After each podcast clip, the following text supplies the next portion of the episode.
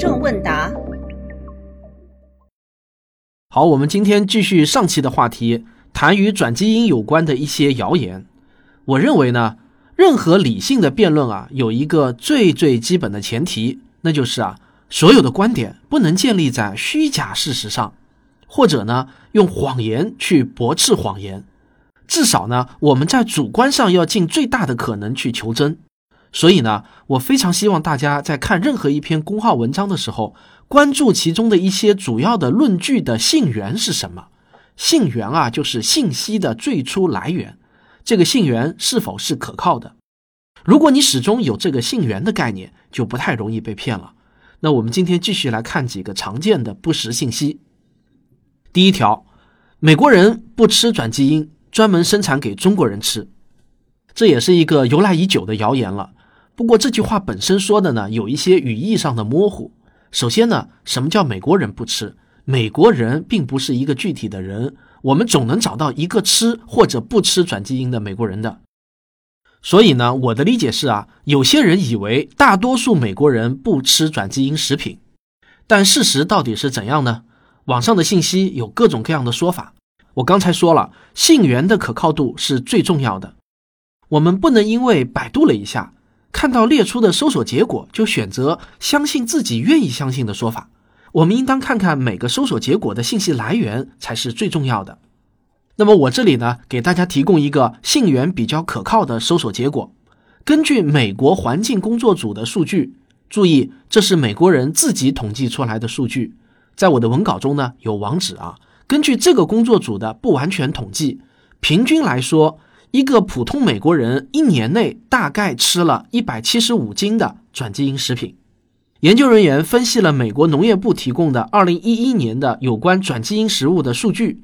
他们分析了四种食物，分别是甜菜、玉米糖浆、大豆油和以玉米为原料的食物。这四种食物也是美国转基因比例最高的食物。在美国呢？百分之九十五的甜菜，百分之九十三的大豆和百分之八十八的玉米都是转基因食物。最终的结论就是啊，一个体重一百六十斤的美国成年人，每年要消耗六十四斤甜菜糖、五十斤玉米糖浆、三十五斤大豆油和二十六斤玉米食品，加起来的总量超过了自身的体重。在美国，通过批准的转基因食品不仅仅局限在植物领域。二零一五年十一月，FDA 批准了一款转基因三文鱼的上市。从此呢，转基因动物也走进了美国的超市，走上了美国人的餐桌。实际上呢，我觉得这个问题啊，很像是你如果到了国外，有一个外国人质疑说中国人生产的中药都是卖到国外的，中国人自己其实不吃中药。那么请问啊，如果你想证明给那个外国人看，说中国人吃中药，你觉得你能想出一些什么样的证据呢？有些人可能想到了官方的统计数据，有些人想到去药店拍一点照片或者录像，有些人想到啊可以用医院的药费单子做证据，有些人想到可以用中药厂商的交易记录做证据，还有些人呢可能想到找一些中国的名人来现身说法等等。但即便如此啊，那个外国人依然不信中国人自己也吃中药。现在的情况就是啊，所有我刚才列出来的那些类型的证据。都已经有人列出来来证明美国人吃转基因食品，但是呢，还是有很多人依然不相信这一点。我也实在是没有办法了。证据啊，几乎可以是信手拈来的。比如说，《科学美国人》的一篇文章中就提到，美国大约七成的加工食品中都含有转基因成分。另一篇来自农业科技资源信息网，就是 UC Biotech 中引用的数字呢是百分之八十。在一个著名的英文问答网站 Quora 中呢，有一个问题就是关于美国人是否吃转基因的。下面的回答啊，都是美国人自己来现身说法的。然后，如果你在必应搜索引擎搜索这个问题的话，给出的推荐结果中就提到，北美洲的人几乎吃的每样东西里都有转基因成分，除非你购买有非转基因或者有机标签的食品。但是呢，我敢肯定的说。我讲这些都没用，不信你们看吧。在今天这期节目的留言中，依然还是会有人说美国人都不吃转基因食品。那么我还能说啥好呢？我只能说啊，他们缺乏科学精神了。不过有一件事情倒是真的，美国富人阶层偏爱有机食品，不喜欢转基因食品。对于这个现象，美国公共广播公司二零一八年四月进行过专门的报道。密歇根州立大学一个研究团队把家庭年收入五万美元以上的人称为富人，而年收入五万美元以下的人称为穷人。他们的调查就显示，富人中有百分之四十九相信自己比穷人更了解全球食品体系，而穷人中呢，这一比例只有百分之二十八。进一步的调研发现啊，富人认为有机和非转基因食物代表着健康，愿意为此支付更多的金钱。并且，如果不能为家人提供这类食物，会感到内疚。但是呢，比较讽刺的是啊，美国首富比尔盖茨却在公开场合说，转基因食品绝对健康。他用的是 perfectly healthy，就是绝对健康这个词啊。他对有些人认为非转基因食品在健康方面更胜一筹感到非常的失望。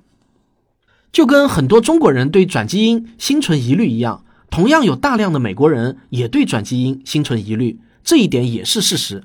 比如。美国独立民调机构皮尤研究中心的二零一六年的一份调查中，百分之四十四的美国人表示他们在上一个月购买过非转基因标签的食品，只有百分之二十八的美国人表示他们在上一个月没有特地购买过有这一标签的食品，还有百分之二十七的美国人表示不确定购买的是不是转基因食品。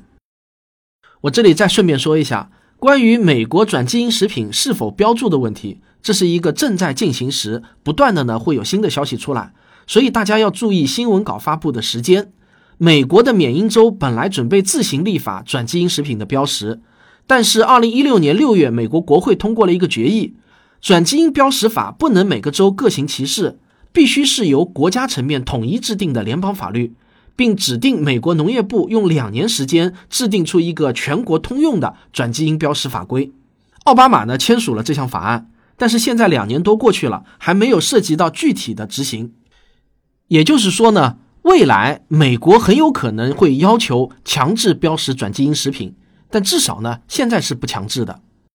大家注意，我国是要求强制标识的，但是不强制要求标注，不代表自愿标注就是不合法的。有一家叫做 Non-GMO Project，就是非转基因项目的机构，开始标注非转基因食品已经有不少年了。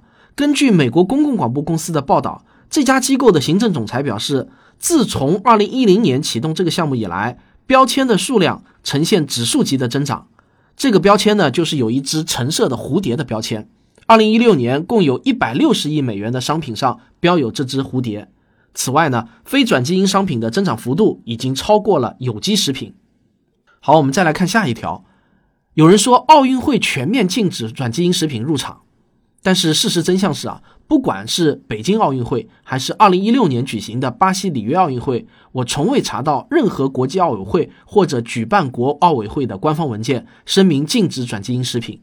二零一六年十一月二十八日，人民网还专门刊登过一篇文章，标题就叫“国际奥委会从未禁止转基因食品”。这可以看作是中国官方的一个声明，至少是明确的证据表明，中国奥委会是不可能禁止转基因食品的。该文还指出啊，这则传闻起于一篇名为《强化农业转基因生物安全监管，为平安奥运做贡献》。北京市召开2008年农业转基因生物安全管理工作会议，其中就提到呢，农业部农业转基因生物安全管理办公室副主任邵建成强调，要警惕奥运期间存在有可能的转基因食物进入食品链的隐患。那这篇起头的文章目前呢已经无法找到原文了，仅仅在一些个人的博客上还有截图。但就算这篇文章属实啊，这段话也只是官员对奥运转基因政策的误读，不代表中国奥委会和国际奥委会的官方态度，也不代表奥运会真的禁止转基因食品。奥林匹克宪章是奥运会的根本大法，在这份一百多页的规范性文件中，并没有规定运动员在奥运会期间可以吃什么。但在他明文禁止不能吃的名单上，兴奋剂位列其中，转基因食品并不包含在内。人民网的这篇文章中就说，中国奥委会也没有明文规定运动员不能食用转基因食品。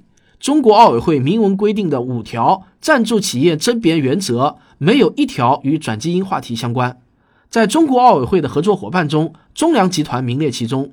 根据双方协议呢。二零一三到二零一九年，中粮为参加二零一二年伦敦奥运会等十九场世界级体育赛事的运动员提供粮食等食品，而中粮是国内最大的转基因大豆进口商和加工企业之一。不过呢，大家要明白一点啊，作为一个商家来说，他们首先要考虑的是迎合市场上的消费者心理。因此呢，有一些奥运会的赞助商特地声明自己向奥运会提供的食品不含转基因成分，这是完全合乎商业逻辑的，也是他们的权利和自由。例如，根据美国三大新闻周刊之一的《美国新闻与世界报道》，乔班尼公司是美国奥运队的官方赞助商。他主推的酸奶产品就是强调非转基因的。二零一六年里约奥运会期间，乔班尼公司为美国队提供了超过七万杯酸奶。那在我看来呢，这并没有任何可以值得大惊小怪的。就好像我们逛超市的时候，经常可以看到标注为非转基因的花生油，但实际上啊，中国根本不存在转基因花生，自然也就不存在转基因花生油。任何花生油都是非转基因的。但是商家啊，他就是喜欢标注，这也是同样的道理，为了迎合一部分人的消费心理而已嘛。实际上，我的观点是啊，现在市场上越是标注为转基因的食品，安全性反而越高。正是因为啊，转基因食品很敏感，大家都盯着，要求和规矩也最多，各种检测报告呢也都要求的最全，而食药监局查的也比普通食品严格，所以呢，有转基因标签的食品反而更能放心食用。不过呢，有我这种心态的人啊，毕竟是少数，我尊重大家的选择权。因此呢，商家还是会选择迎合大多数人的心理，对吧？好，下一条是什么呢？就是有人说啊，反季节蔬菜水果都是转基因食品。朋友圈中呢，经常流传着这样的消息：应该在什么季节吃的东西，就应该出现在哪个季节，就没有转基因。反之呢，十有八九就是转基因。比如反季节的蔬菜啊、水果啊，多半都是转基因食品。那真的是这样吗？实际上啊，我们常说的反季节蔬菜的来源有三类，一类呢是异地种植，比如说从南方运到北方；第二类呢是应季种收，通过现代技术长期保存，这跟以前北方冬天来储存大白菜的道理呢是一样的；第三个呢是大棚种植，人为的为蔬菜提供适于生长的光照、温度和水分等条件。那现代人夏天需要空调，冬天需要暖气，空气干燥了要加湿。觉得气味不好了呢，就要喷点清新剂。那大棚里的蔬菜呢，其实也是一样的。反季蔬菜跟应季蔬菜在某些营养成分的含量上可能有差异，味道、口感的差别有时候还比较大。不过呢，这些差异并不意味着它们没有营养，也更不意味着它们可能有害。实际上啊，在中国除了番木瓜以外，你想吃到其他转基因的水果也是吃不到的。转基因大豆，我国只被批准用来榨油，不能做成豆制品。但是我们不能排除有些商家违规用转基因大豆拿来做豆制品，因为做出来的东西几乎是完全一样的，老百姓不可能有办法分辨得出来。同样的情况呢，还有玉米，虽然国家规定转基因玉米不能直接零售，必须做成加工食品后销售，但是呢，我们也不能排除商家违规销售的情况。但遗憾的是啊，除了专业的检测机构，我们老百姓是没有办法分辨的。那市场上会不会有其他没有被中国批准种植或者进口的转基因蔬菜和水果呢？我觉得这个可能性非常的低。大家要知道，蔬菜水果是很不容易保存的，时间稍微一长啊，口感就会受到影响，不容易卖出去了。跨国空运蔬菜水果呢，这个是不可能的，卖的那点钱啊，根本抵不上运输成本。如果走海运的话，那时间就会很长。水果的话呢还好点，蔬菜啊基本上不太可能保持新鲜了。商家冒着巨大的违法风险成本向国内走私转基因水果，这个呢就跟开玩笑一样了。因为在你我的周围似乎没有发现什么天价水果，对吧？没有利益的事情，商家是不愿意做的。全世界范围来说啊，目前已经可以进入到商业化种植的蔬菜水果有这些，大致是这些啊：玉米、大豆、土豆、木瓜、南瓜、油菜。苜蓿、苹果、甜菜、西红柿、菜籽、红菜头、李子、菊苣。所以呢，除了这些蔬菜水果，你想吃到其他转基因的蔬菜水果，除非啊跑到全世界各个国家的转基因实验室中，否则呢想吃也是吃不到的。好了，关于转基因的辟谣呢，我就先说到这里。但我这期节目啊还没有完，在对待转基因这个问题上，并不是只有反转派和挺转派这两派。实际上呢，还有一个相对来说是中间派的理性学者，这一派的学者呢，也是从逻辑和实证出发，对转基因问题持相对谨慎的态度。他们主张国家要放缓转基因产品的商业化，多花些时间看看再多做一些研究。这一派的学者在国内和国外呢都有不少，而且我在国外媒体上看到过的一些关于转基因的辩论，基本上呢是这一派与停转派的辩论。我暂且啊把这一派的学者称为慎转派，就是谨慎支持转基因的派别。慎转派对于转基因的担忧呢，主要体现在以下三个方面。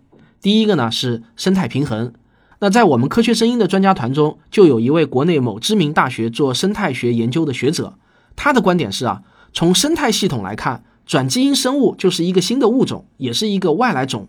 由于其生物学上的优良性状，大多呢具备了恶性入侵外来种的特征，其潜在的破坏性不得不令人担心。今天你能控制它在标靶生物上，明天你是否能控制其向非标靶生物的逃逸呢？生态系统的恢复能力远没有我们想象的那么强壮，生态系统无法恢复，就会产生新的演化，但这个演化最终可能导致不适合人类的生存。第二个担忧呢是关于生物多样性的，目前的转基因农作物主要是转进了抗虫和抗除草剂的基因，那有些学者就担心，长期下去的话，就会使得昆虫和杂草的多样性降低，还有可能产生超级害虫或者啊超级杂草。另外，转基因农作物相对于其他传统农作物有着压倒性的优势。农民全都选择种植同一品种的农作物的话，这本身也是在降低生物多样性。第三呢，就是转基因食品的间接安全性，不是说转基因食品本身有什么安全性问题，而是说在转基因食品生产的过程中，有可能产生高于传统农作物的安全风险。一个最被经常用来举的例子呢，就是农药草甘膦的使用。因为转入了抗除草剂的转基因农作物对草甘膦有很强的耐受作用，因此呢，转基因种植场中就会大量使用农药草甘膦，以达到除杂草的作用。这样啊，就有可能造成转基因农作物的农药残留问题。而草甘膦的安全性目前呢还有很大的争议。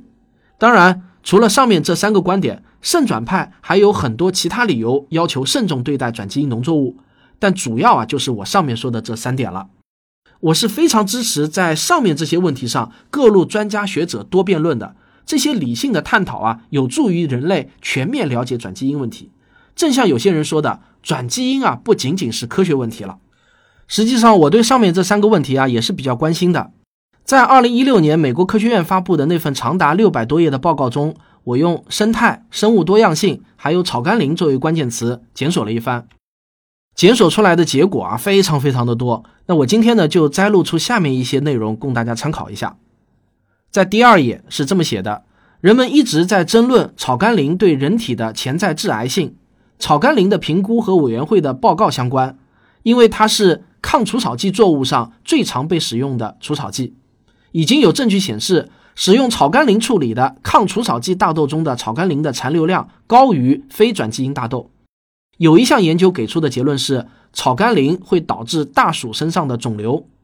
委员会认为这份研究的结论不是确定性的，并且它使用了不正确的统计分析。最详细的流行病学研究测试了癌症和包括草甘膦在内的农业化学品之间的联系，结论是没有发现成人以及儿童的总癌症或者其他特定癌症的发病率和暴露在草甘膦之间存在着因果关系。第三十七页是这么写的：委员会检测了一系列研究，这些研究是转基因种植系统中有关害虫和杂草数量以及多样性变化的，也和每种作物种类的类型多样性和遗传多样性有关。根据现有的数据，委员会发现，与种植非转基因作物，也就是使用人工杀虫剂相比，种植转基因作物往往会导致农田的害虫多样性增加。但至少在美国，无论一个农场是种植抗除草剂的转基因玉米，还是用草甘膦农药喷洒了大豆，又或是种植了非转基因作物，它们在杂草的多样性方面都是相似的。虽然某些特定杂草种类的数量会有一些差异。第二百一十二页。然而，在没有遵循耐受管理战略的地区，一些目标昆虫出现了危险的耐受水平，与不喷洒抗除草剂的作物相比。喷洒了草甘膦除草剂的作物的产量相对会高一些。调研发现，种植抗除草剂作物的农场的植物多样性并不会比种植非转基因作物的少。一些地区种植了抗除草剂作物，导致他们严重依赖草甘膦，一些杂草进化出了抗体，这是一个重大的农业问题。种植转基因作物将需要综合的虫害管理战略。好了，我就念这么多。那今天这期节目的最后啊，我想用美国科学院二零一六年五月十七日为这份目前为止最有分量的转基因报告撰写的发刊词作为结束。二零一六年五月，美国国家科学院发表了这份转基因作物冒号经验与展望的报告。这份报告早在二零一四年就动笔了，当时美国国家科学院。国家工程院和国家医学院召集了五十多位科学家、研究人员、农业和工业专家，组成报告编写委员会。编写过程中，参考了九百多项相关研究，使用了自转基因作物首次发明以来至今二十年间积累的数据。报告的目的是针对转基因作物及其制成的食物的安全性以及引发的环境和社会效应做一次客观的综述。报告的主要关注点和结论是：第一，转基因食品对人类的影响如何？结论是，与食用同类的非转基因食品相比，安全性是一样的，不会造成额外的风险。现有的流行病学数据并未显示任何疾病与消费转基因食品相关。第二，转基因食品对环境的影响如何？结论是。使用抗虫或者抗除草剂的作物，并没有降低农场植物和昆虫的总体多样性。有时抗虫作物会导致昆虫多样性增加。虽然基因已经开始流动，也就是从转基因作物身上传到了野生的物种，但没有任何实例能证明这种转移对环境有着不利的影响。总体而言，委员会尚未发现转基因作物与环境问题之间存在着明确的因果关系。但是，评估长期的环境变化是很困难的一件事情，很难得出一个明确的结论。第三，转基因食品对农业的影响如何？结论是，现有证据表明，种植转基因大豆、棉花和玉米有着良好的经济效益。但结果会受到害虫数量、耕种方法和农业基础设施的影响。虽然早期小规模种植转基因作物给小农带来了经济收益，但收益要持久、惠及的人要多，还需要获得机构的支持，比如拿到贷款和控制成本。好了，刚才念的就是这份发刊词的最主要的一部分。啊，基本上百分之八十的内容都在我上面念的这部分里头了。那发刊词的全文阅读网址呢，我也附在了本期文稿中。有兴趣的话呢，也可以自己点开看。说实话，我原本只是想做一期简单的辟谣节目，结果呢，我没想到是越写越长，越写越长啊！一下子就搞了这么长的一篇文章，还分成了两期来发。那我想声明一点啊，吃不吃转基因完全是你个人的事情，我尊重你的选择，我只负责给你提供真实的信息而已。有些人可能会质疑我，为什么只提供对转基因食品好的一面的信息，而不提供负面信息呢？其实呢，不是我不想，而是在转基因食品是否安全这个问题上，我已经把我能找到的、经过核实过的所有负面信息都提供了。负面信息绝大多数呢都是谣言，经不起核实。而其他一些负面信息，例如俄罗斯禁止转基因食品。这些新闻，如果你愿意仔细了解详细的情况的话，你会发现，它们与转基因食品对健康是否安全基本上是无关的，都是政治和经济方面的原因。那任何一篇文章啊，都有它聚焦的那个点，而我这期节目聚焦的是转基因与健康方面的问题，所以呢，其他问题呢，我们以后有机会再谈。好，感谢您的收听，我们下期再见。